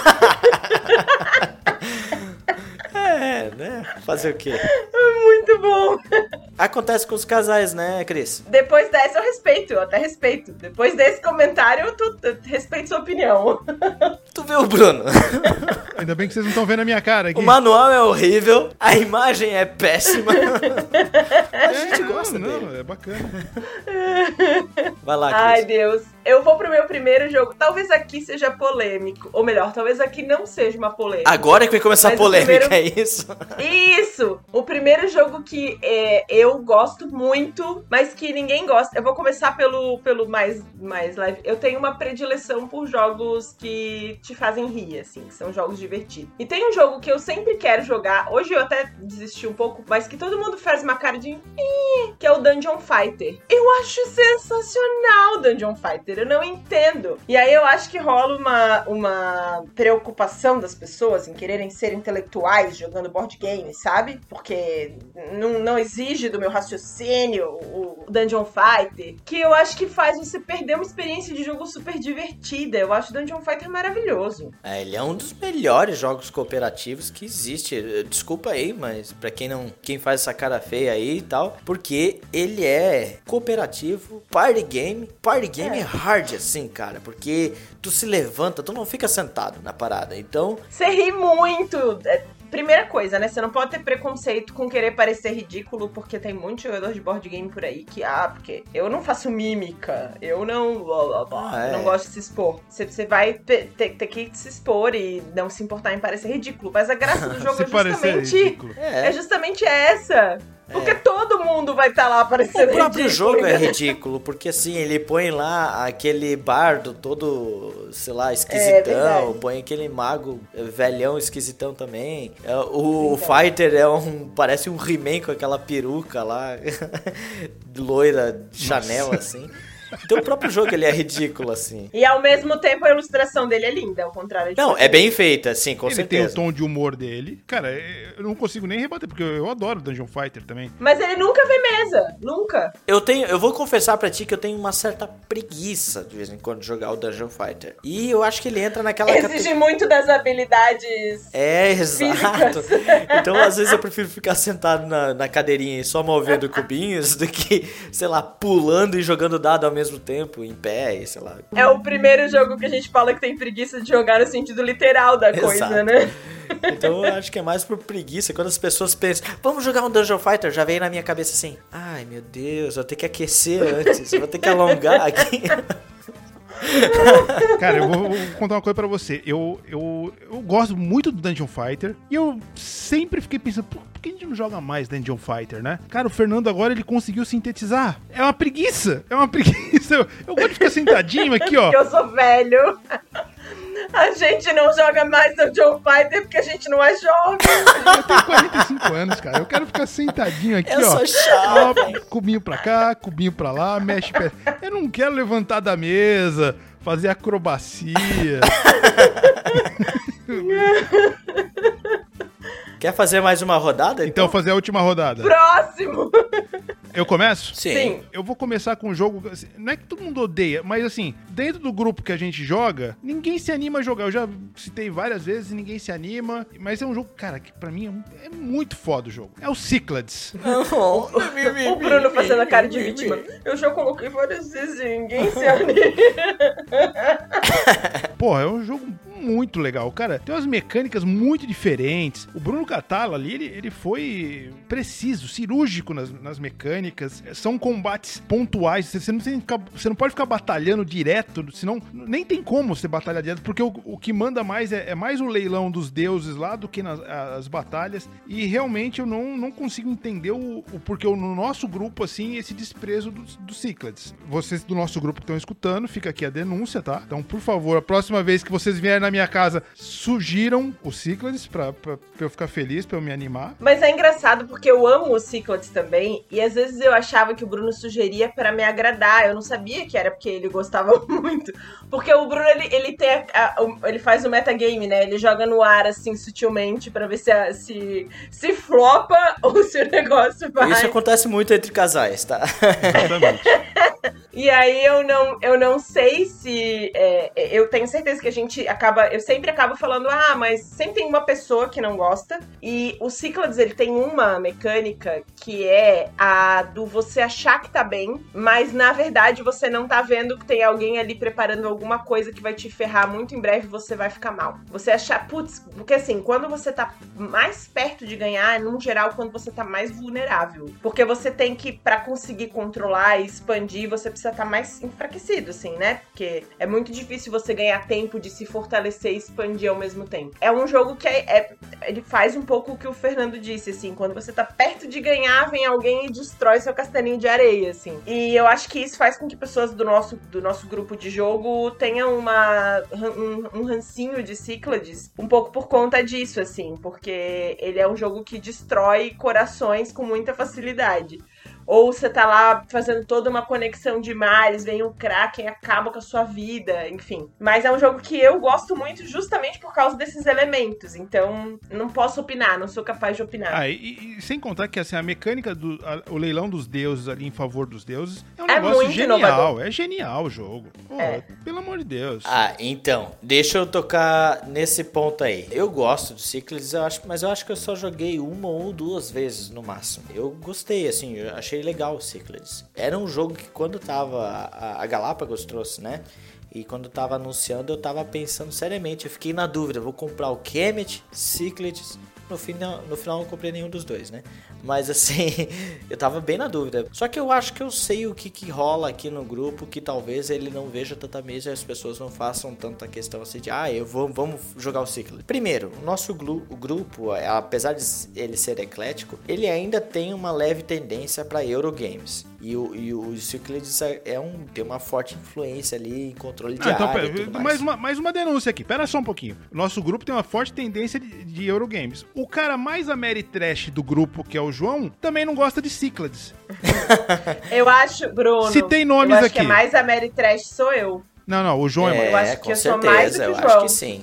Acho que sim. Eu acho que é mais Tem nomes aqui. Eu. Desculpa, não sei se podia citar mas nomes. É que, mas é que aí vocês estão pautando pela galera que joga de quinta-feira. E aí a galera que joga de quinta-feira é mais euro. Só que esse que é o ponto. Se você quiser fazer uma mesa de Ameritrash, você faz, você fala, eu vou jogar o jogo X. E assim aparece gente. O, o nosso problema é não ter pulso firme em dizer eu quero jogar esse jogo. É, e pode esse ser, dia, pode ser. Quem quiser vem jogar, entendeu? Aham, uhum, pode ser. Mas deixa eu tocar um outro ponto aqui a respeito do jogo que talvez ele fique nessa confusão. Lembra do glorioso filme do Batman, Cavaleiro das Trevas? Opa! Uhum. Finalzinho lá que o Coringa fala assim: ó, você tem que salvar o barco cheio de pessoas inocentes e tudo mais, ou você tem que salvar a donzela, a menina. Sim. A, a peguete, a crush. e aí ele fica naquele vai, não vai, vou tentar fazer um, vou tentar fazer o outro. E aí me parece que o Cyclides às vezes fica nessa. É um jogo de leilão? é um jogo de controle de área. É um jogo de leilão, é um jogo de controle de área. E aí pode ser que e são duas mecânicas muito distintas, entendeu? Então às vezes a pessoa gosta do leilão, mas não gosta do controle de área. Ou gosta do controle de área, mas não gosta do leilão. Então fica nesse sambinha. Aí talvez seja isso, não sei se é, que as pessoas não, não curtam bastante, porque ele fica, ah, eu gosto de uma parte do jogo, mas não gosto da outra. Eu gostei da sua comparação. Eu não gostei por um motivo. Muito boa. Porque esse, ah. essa, essa explicação poderia se encaixar muito bem no jogo que vocês gostam muito, que é o Western Legends. É a mesma explicação. Não, mas qual, qualquer parada do Western É Legends? um jogo de leilão? É um jogo de pokerzinho? É, do que que é? Não, mas não tem leilão. Mas não, não, tem não tem leilão, mas tem o poker. São, tipo, muitas coisas muito distintas acontecendo no mesmo jogo, eu acho. É, não, mas é que ali são duas mecânicas exclusivas, assim, né? Leilão e controle de área, que às vezes algumas pessoas tá. têm a característica do, do controle de área e essas pessoas que têm a característica de gostar mais do controle de área, não não estão muito ligadas, ligadas a essa parte de leilão, de, de, de recurso, coisas assim. Eu, eu acho que para mim só mostra a genialidade da pessoa juntar essas duas mecânicas. Não, eu pra mim só mostra eu acho que é um jogo muito bacana. Eu acho um jogo ímpar por, por, conseguir juntar essas duas mecânicas. Quem gosta de uma coisa não gosta da outra e vice-versa. eu nunca entendi, nunca entendi essa definição quando as pessoas falam: "Ah, isso aqui é um negócio ímpar". Por que ímpar? Qual é o grande, qual é a grande vibe do ímpar? Não tem odds, né? Não sei, mas enfim, eu acho que é um jogo ímpar pelo fato de juntar essas duas mecânicas no mesmo jogo, né? Mas assim, eu não, eu, Bruno, entenda, eu estou tentando arranjar explicações. Tentando Sim. explicar. O famoso advogado do diabo. Não, mas eu- eu acho que é mais por conta de ele ser um Ameritrashzão, assim mesmo. Mais do que pelo leilão. Porque no nosso grupo, quem gosta de leilão, é, não tem quem gosta de controle diário e não gosta de leilão, entendeu? É muito mais pelo fato de você tá lá achando que tá e fazendo suas construçõezinhas e de repente vem alguém É, tem esse fator aí Acho que, que é- realmente é mais isso. eu acabei de falar, eu falei quase que esse podcast inteiro, né? Não gosto desse negócio quando tá lá no finalzinho, o cara vai lá e pá. Que é maravilhoso. É, eu falei Cycles, é tua vez. É minha vez agora? acho que é. Então, na minha segunda rodada de jogo que eu gosto, mas que parece que ninguém gosta, é o Small World. Fato, é um fato. Porque assim, ahn, não vê mesa. De fato, não vê mesa. é por isso que é o jogo que eu acho que ninguém gosta. Também eu acho que não tá muito bem hackeado aí no, no Ludopedia, não sei, mas enfim. Eu gosto pelo fato que ele é um jogo família. Eu até tava conversando esses dias com o Vini, né? Com o Belé. E ele também odeia esse jogo e tudo mais. E eu falei assim, Vini, só que você tem que entender que o Small World ele é um jogo que ele não é para ser aquele Ameritrash pe- pesadão assim, de ele é tipo Ticket Ride. Para mim ele ele anda ao lado de Ticket to Ride. Ele é um jogo família. Sim. É o Ameritrash do Ticket. é não, é o contrário. É o Ticket to Ride Ameritrash. Exato. Então as pessoas têm que entender isso. Eu acho que às vezes os jogadores de Ameritrash não entendem isso. E daí pega o Small World e fala: "Ah, mas é só isso, só tem essas pecinhas e só tem isso". É para ser leve, é para ser tranquilo o jogo. E ele é para ser também aquela brincadeirinha, tem aquele lúdico ali, né, com os personagens clássicos da, da, da fantasia. Então eu gosto muito dessa, dessa desse lancezinho, mas entendo também porque Hoje em dia, né, agora vem de novo o mesmo efeito que ocorreu com outros jogos. Hoje em dia tem jogos que se aproveitam dessas mesmas mecânicas muito melhor, de uma maneira muito melhor. Então eu entendo, tanto que é um jogo que eu gosto, não vê mesa, e que eu tô agora botando pra vender aí na Ludopédia. Né? Quem quiser, por favor, vá lá. Se já não vendeu, né, na data de, de, de publicação desse, desse podcast. Eu acho o Small World um jogo, jogo bacaninha, um jogo legal. Tanto é que eu, cara, eu tava me preparando pra comprar o Small World of Warcraft, porque eu sou um fã de World of Warcraft. Só que, pô, quando sa- saiu aqui no Brasil a 450 pila, eu falei, porra, dá 450 pila no Small World. Eu gosto do Small World, eu acho bacana. Perderam a mão, perderam a mão. Gosto muito da temática eh, World of Warcraft, porque eu joguei muito no, no computador. Mas não, não, não vale 450 pila. É um jogo bacana. Eu não sou daquele. eh, Eu sou daquele. Se, o Fernando chegar com ele debaixo do braço, porra, Bruno, tô com muita vontade de jogar o Small World. Vamos jogar? Eu vou jogar. Não, não é um agrícola que eu vou falar, não, vamos jogar outra. Vamos jogar uma fazendinha." peteca. É, não é, não é o agrícola, mas eu, eu, eu vou jogar o Small World, não é aquele o ódio Cristiele de, de, de Porto Rico. Sim. Mas mesmo assim, não é um jogo assim que, pá, porra, vamos jogar o Small World, entendeu? Não sei se eu fui claro, talvez não tenha sido claro, mas Não foi, até que Faz foi. é parte o que a gente vocês. tem pra hoje. Eu entendo o que o, o Fernando fala, eu, eu concordo com esse valor do jogo, assim, de ele ser um Ameritrash família. Eu acho que ele é um clássico, primeiro ponto. É, é a velha história do ele precisou surgir pra outros surgirem, eu acho que isso tem também esse valor. E eu, eu também acho, assim, eu acho que talvez seja, o Fernando fala, ah, não vê mesa e é um jogo família. Talvez justamente não vê mesa porque você tenha jogado pouco em família. Ha!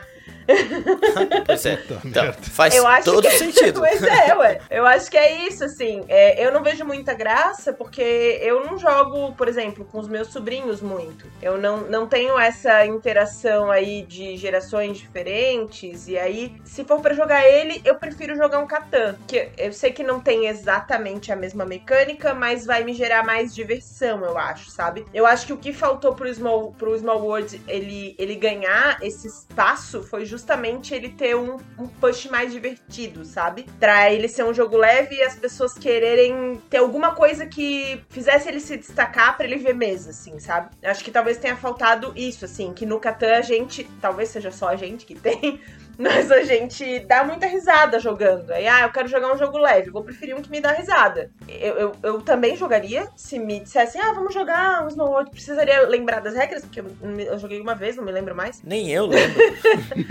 mas jogaria, só que é isso, assim, eu, a primeira coisa que eu diria é, você não prefere jogar um Catan? Eu vou dizer que eu concordo completamente com o relator.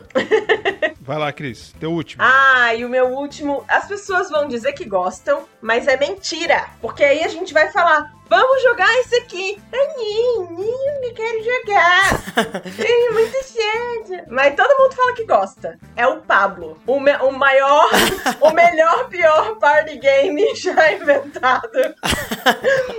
o melhor, pior party game já inventado. Eu sempre, esse é o jogo que eu sempre solto a palavra Pablo, de repente Pablo, toda empolgada tentando conter a emoção para ver se alguém vai, mas ninguém nunca vai. Vou achar outro título pro Pablo. Pablo é o party game com maior downtime do universo. uhum. É maravilhoso. É que é um jogo, eu entendo muito, mas eu, eu, eu amo tanto Pablo, assim.